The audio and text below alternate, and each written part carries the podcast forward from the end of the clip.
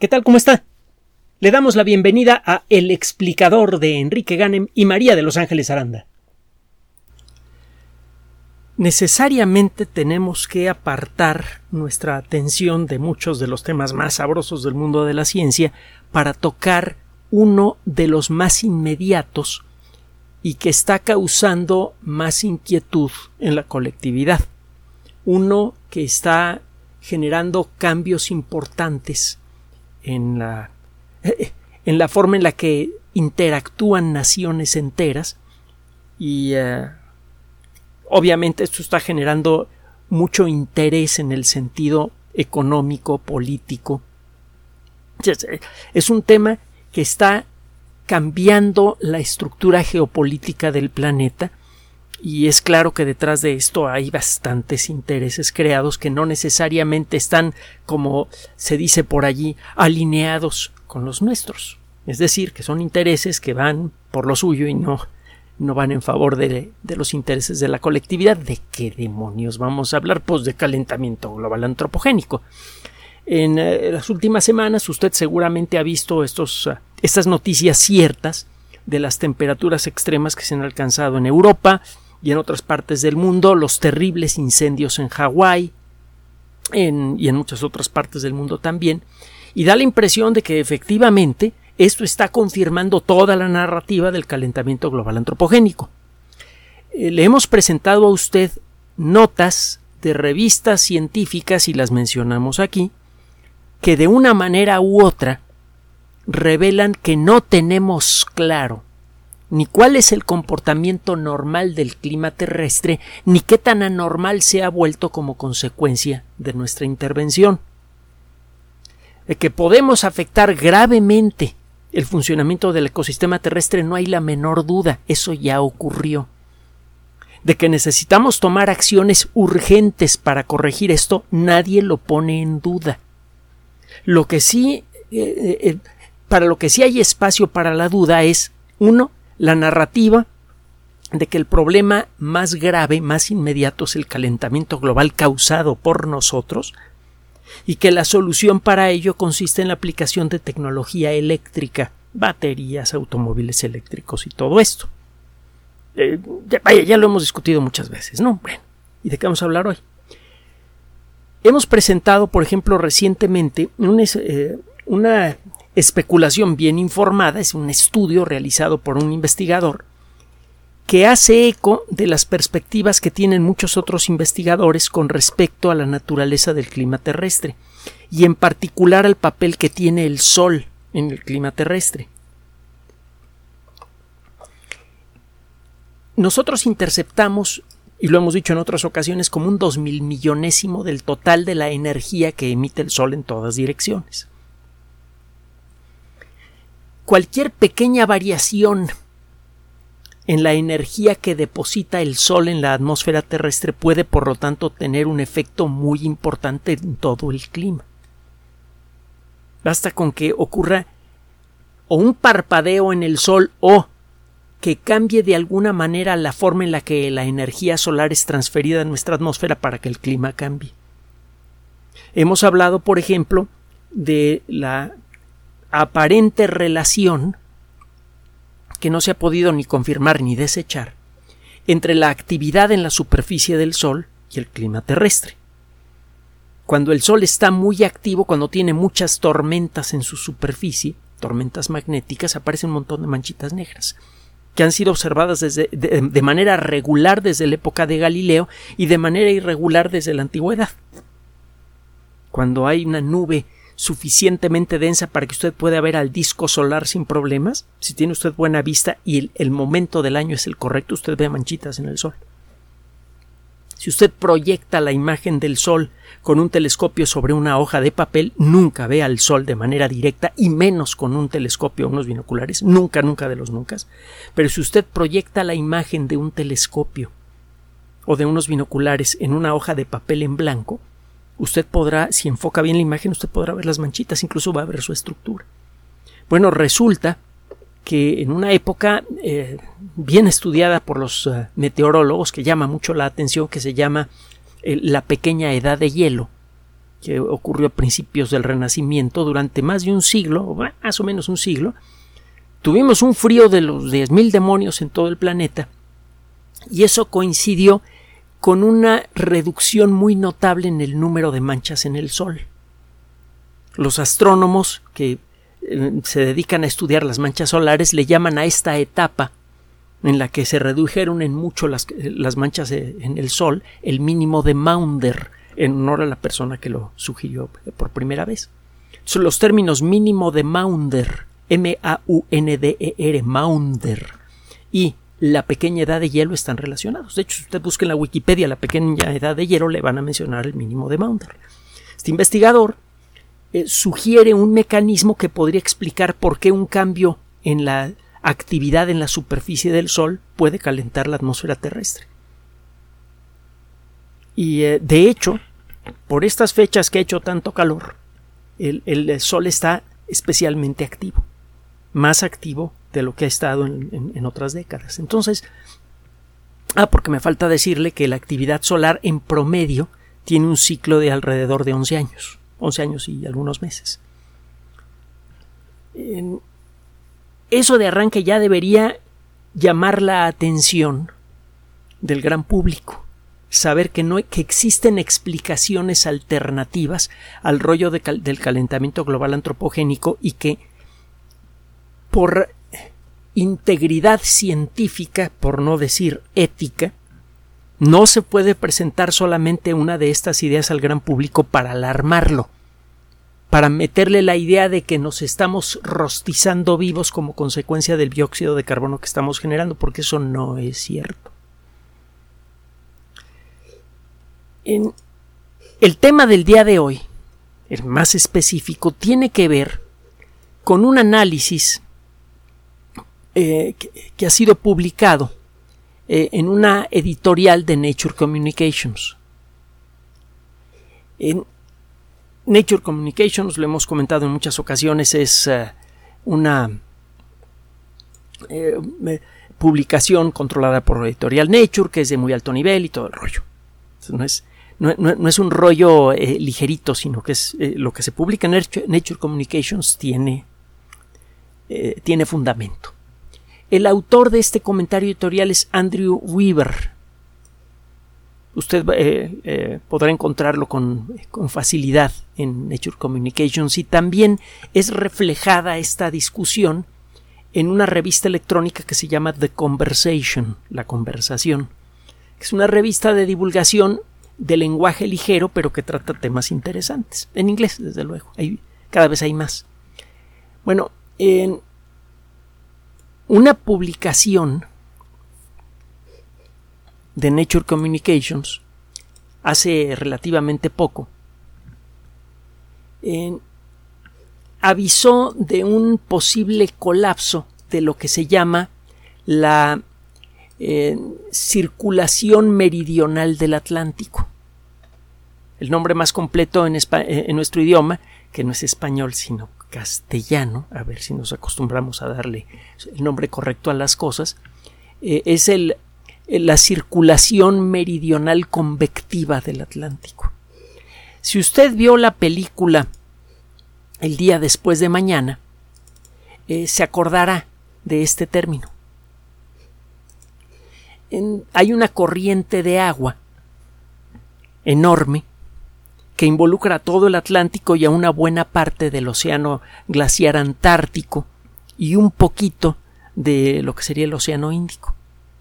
Es una corriente que lleva en su superficie agua caliente desde el sur del planeta hacia el norte hasta cerca de la punta sur de Groenlandia.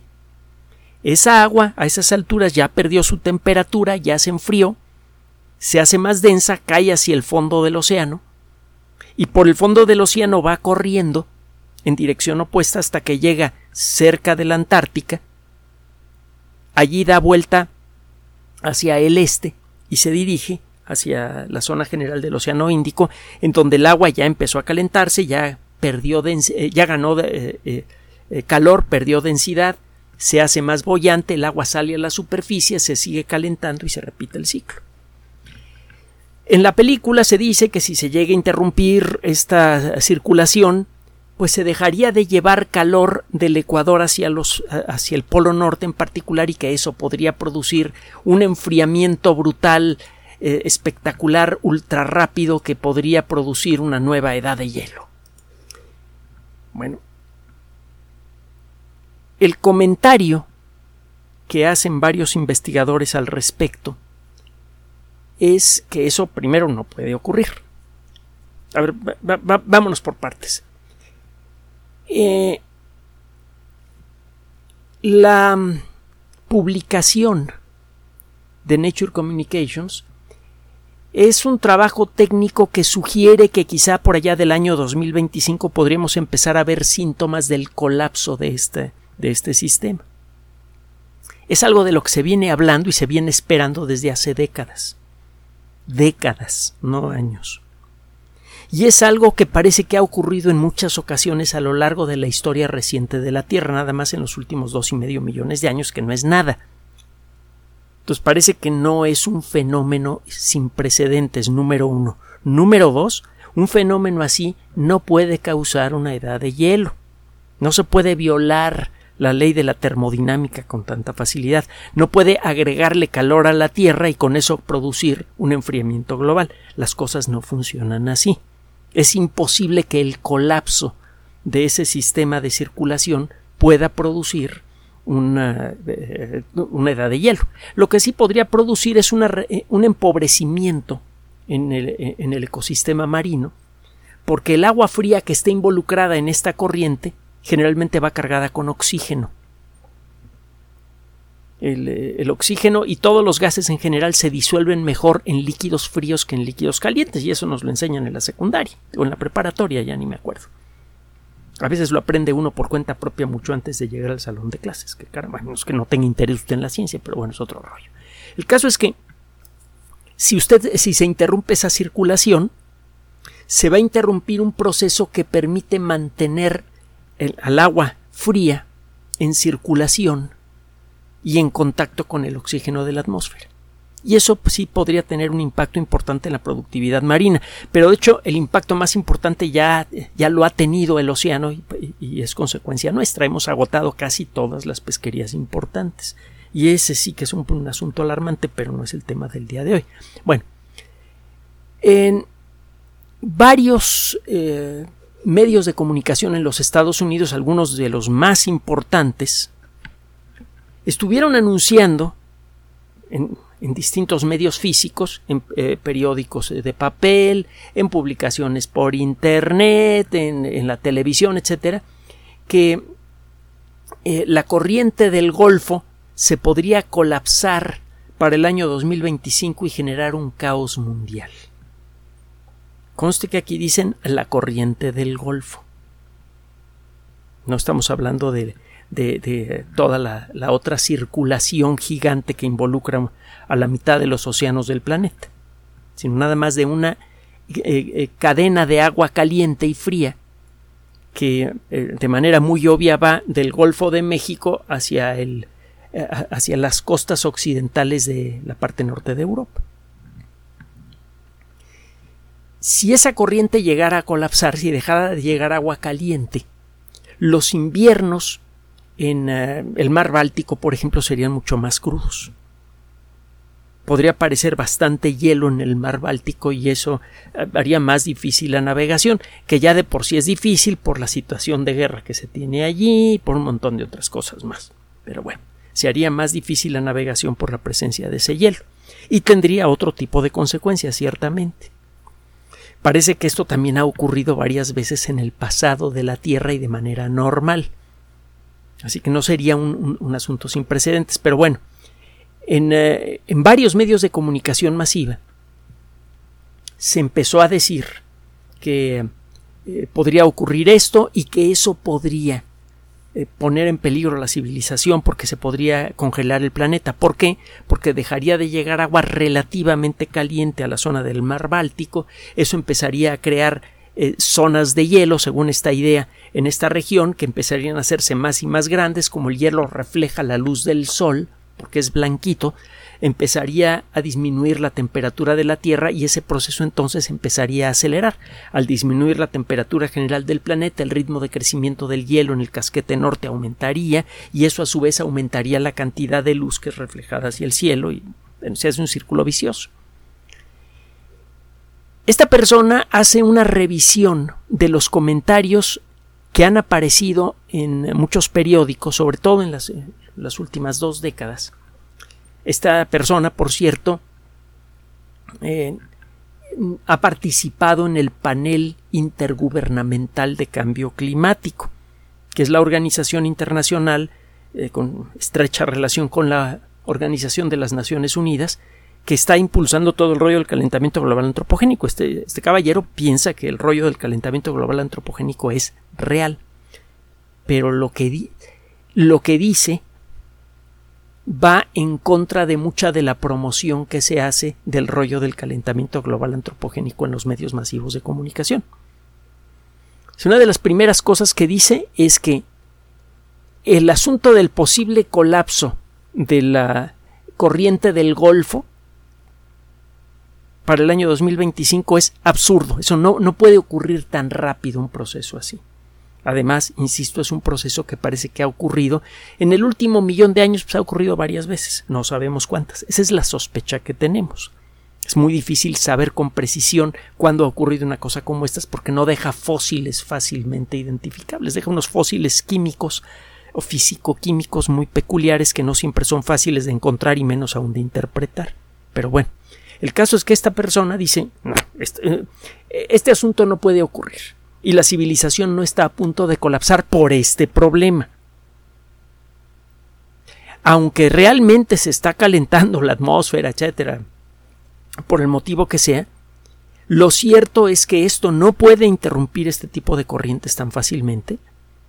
Y aunque se interrumpan estas corrientes, esa no es la causa de las glaciaciones. Por cierto, hay que, ya, que estamos hablando de utilizar bien los términos, hay que recordar que vivimos en una era de hielo que los geólogos le llaman era de hielo a una etapa en la historia de la Tierra donde tiene usted glaciaciones intercaladas con períodos interglaciares donde el frío no es tan grave. En esta ocasión, en estos últimos dos y medio millones de años, se vienen glaciaciones como de 50 a 100 mil años de, duración más o menos, hay unas un poquito más largas, otras un poquito más cortas, pero pues andan por allí de eso. Luego se viene una etapa interglaciar que va entre 10 y 20 mil años de duración y se viene otra glaciación. Nada más en los últimos dos y medio millones de años hemos tenido más de una veintena de glaciaciones y de periodos interglaciares. Entonces, cuando se habla de edad de hielo, en estos ambientes poco formales, de lo que se está hablando es de una glaciación, que el colapso de la corriente del Golfo que lleva agua caliente del Golfo de México hacia las costas europeas, sobre todo en invierno, podría producir un enfriamiento global como el que mencionamos hace rato. Bueno, y ese enfriamiento llevaría a una, a una glaciación. No, no va a pasar. Eh, no hay evidencia de momento de un eh, eh, colapso inminente en cuestión de una década, por ejemplo, ni de esa corriente, la corriente del Golfo, ni de esa otra corriente más grande que se llama el, la banda transportadora del Atlántico. Ya le dije, si llega a ocurrir ese colapso, no se produciría la destrucción de la humanidad, pero ciertamente tendría un impacto importante en el ecosistema como lo ha tenido en el pasado. Lo que critica este investigador que es procalentacionista y serio, formal, de los, de los que eh, realmente proponen ideas que se pueden verificar, es que en las últimas décadas, sobre todo en los últimos años, los medios de comunicación masiva han tratado el tema del calentamiento global antropogénico en forma incorrecta, desde el punto de vista técnico incorrecta y desde el punto de vista periodístico en forma irresponsable. De una manera u otra están buscando crear alarma, como si la gente alarmada pudiera pensar con claridad y pudiera tomar las decisiones correctas para resolver un problema. Lo primero que hay que hacer para resolver un problema grave es enfriar la cabeza, no calentarla. y en opinión de este investigador y en opinión nuestra y en opinión de muchas personas también, de muchos especialistas en materia científica en general y materia ambiental en particular, eso es lo que está pasando. Se le está calentando a la gente la cabeza con el rollo del calentamiento global sin explicarle que, uno, existen explicaciones alternativas viables para muchos, si no es que todos los fenómenos que se supone están asociados con el calentamiento global antropogénico. Por allí tenemos pendiente una nota eh, que revela que los volcanes, sobre todo los volcanes basálticos, los que generan lava como la del Popoca, eh, como la de la del sur de la Ciudad de México, la, la lava oscura que formó al Pedregal de San Ángel, que es la lava que es emitida con mucha frecuencia en muchos lugares del mundo. Por ejemplo, el volcán de Islandia que recientemente volvió a, activarse soltó una cantidad tremenda de, lava basáltica, lo mismo está pasando en Hawái y en otros lugares del planeta. Bueno, esa lava parece que genera explosiones de dióxido de carbono mucho más intensas de lo que se creía. Esos volcanes generan mucho dióxido de carbono y no lo teníamos considerado. Entonces no sabemos de todo el dióxido de carbono que hay en la atmósfera cuánto es nuestro. No se presentan esas explicaciones alternativas. No se presentan explicaciones alternativas como la que le presentamos la última vez. ¿Se acuerda de lo del eh, océano glaciar ártico? Que todo el mundo dice, ay, se nos va a acabar el mundo porque se está, se está derritiendo el casquete polar norte. Es algo sin precedentes. Pues no, un estudio publicado en una de las revistas científicas de mayor prestigio que mencionamos en su momento hace pocos días, una semana, una cosa así, señala que nada más en el último interglaciar se derretía por completo de manera estacional el casquete polar norte, o cuando menos esa es la evidencia disponible. El último interglaciar, pues estamos hablando de ayer, acuérdese cómo va la cosa, interglaciar, periodo glaciar, interglaciar, periodo glaciar. Estamos en un interglaciar y se están derritiendo, se está derritiendo el casquete polar norte. ¡Ay, gran catástrofe! No, papá, espérate. Resulta que en el último interglaciar lo hacía con frecuencia. Entonces, eh, la discusión sobre si el derretimiento de los glaciares es causado por nosotros, hay que volver a plantearla con objetividad, sin sombrerazos, sin descalificaciones y sin actos de autoridad. La ciencia no funciona así. Esa es la crítica, que es la que nosotros hacemos el tema del calentamiento global antropogénico no está siendo tratado con objetividad.